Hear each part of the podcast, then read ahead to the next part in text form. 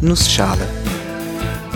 Der Podcast, in dem das Teutelbier euch Sachen erklärt. Guten Morgen und willkommen zu einer neuen Episode vom Nussschale Podcast. Heute erkläre ich euch Kryptowährungen. Und weil die Zeit knapp ist, mache ich das in einer Nussschale. Ein Hype-Thema der letzten Jahre ist sicherlich Bitcoin. Bitcoin ist eine Währung, die man ohne Geldkarte, ohne Münzen und ohne Banken benutzen kann. Sie ist komplett digital.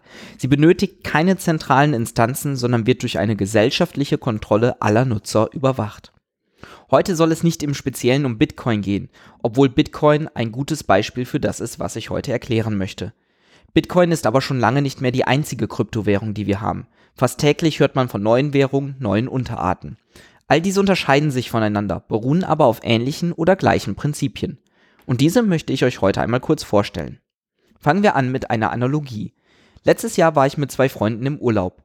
Jeder hat mal das Essen bezahlt, jeder hat mal für das Bier geblecht und natürlich hat sich auch jeder für sich selbst Souvenirs gekauft. Anstatt immer direkt dem Zahlenden den eigenen Anteil im Bar zurückzugeben, haben wir jeder für sich aufgeschrieben, was wir bezahlt haben und wie viel wir davon für die anderen mitbezahlt haben. Jeder hat seine eigene kleine Liste geführt und am Ende des Urlaubs haben wir zusammengerechnet. Ich und ein weiterer der beiden hatten in Summe etwas weniger Geld ausgegeben als ausgegeben bekommen. Deshalb haben wir beide Geld in den Topf gegeben, das dann der dritte bekommen hat, der genau diese Menge an Geld mehr ausgegeben hat. So hat am Ende keiner zu viel und keiner zu wenig gezahlt und wir hatten wesentlich weniger Aufwand. Das kann natürlich auch schiefgehen. Stellen wir uns mal vor, einer von uns wäre etwas zwielichtig drauf.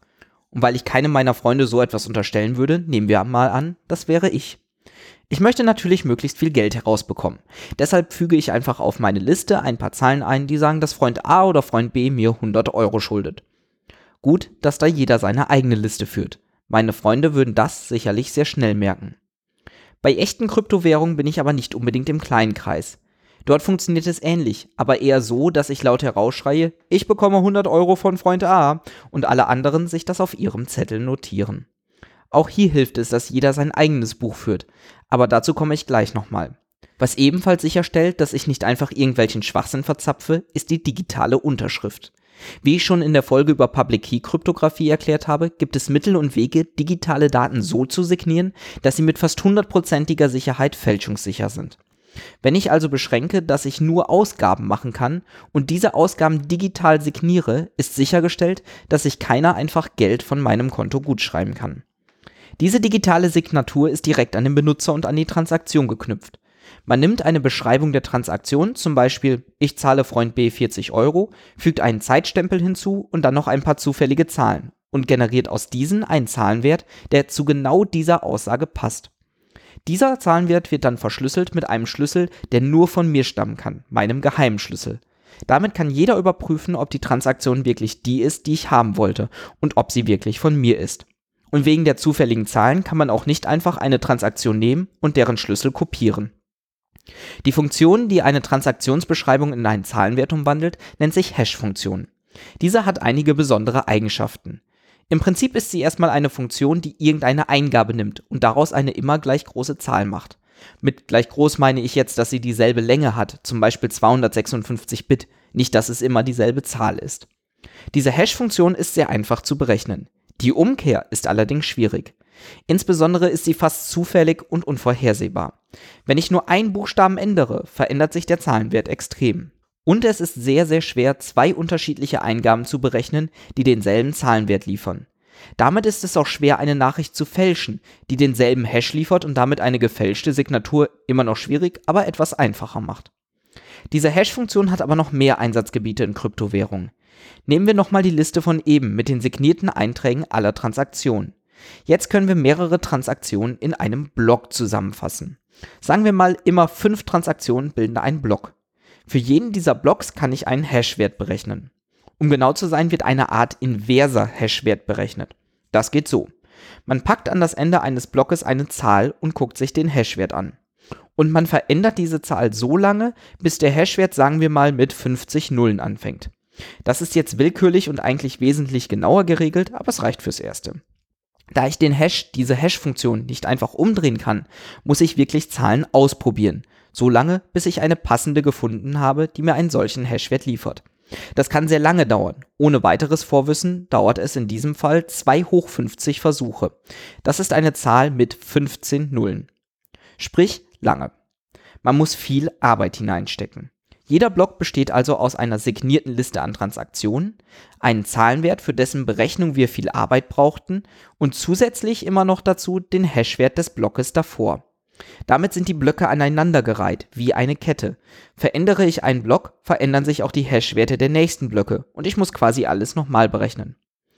Damit kann ich das System sicher gegen nachträgliche Veränderungen machen.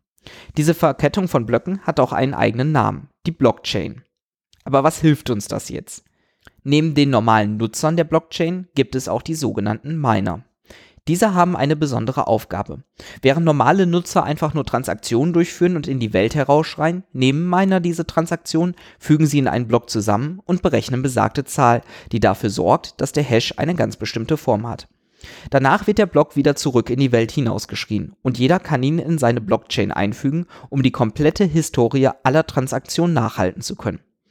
Das ist wie gesagt viel Rechenarbeit. Deshalb werden die Miner für ihre Arbeit belohnt. Sie dürfen auf jeden Block eine zusätzliche Transaktion schreiben, die ihnen ein kleines bisschen Kryptowährung zugesteht, das einfach aus dem Nichts auftaucht. Deshalb auch Miner, wie jemand, der in einer Mine nach Bitcoins gräbt und mit mehr Arbeit auch mehr Bitcoins findet.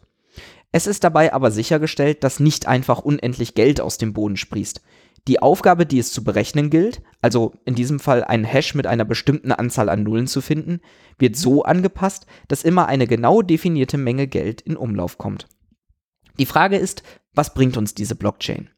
Die Antwort ist simpel. Wenn man zwei verschiedene Versionen hat, zwei Blöcke oder Blockketten, die einander widersprechen, zum Beispiel weil ich eine gefälschte Transaktion eingeführt habe, dann nimmt man immer die längere. Die, in die mehr Arbeit gesteckt wurde.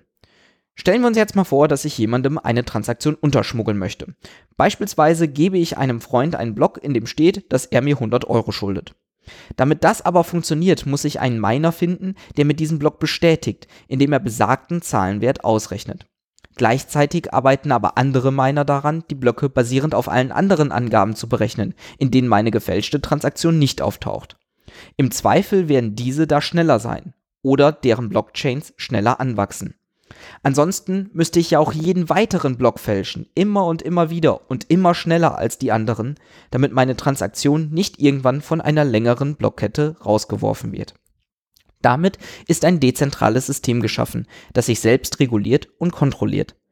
Nochmal zusammengefasst, wir haben eine digitale Währung, die nicht auf einer zentralen Bank beruht, sondern darauf, dass jeder alle Transaktionen nachvollziehen kann. Man kann dort eine Art Bankkonto haben, eine digitale Geldbörse.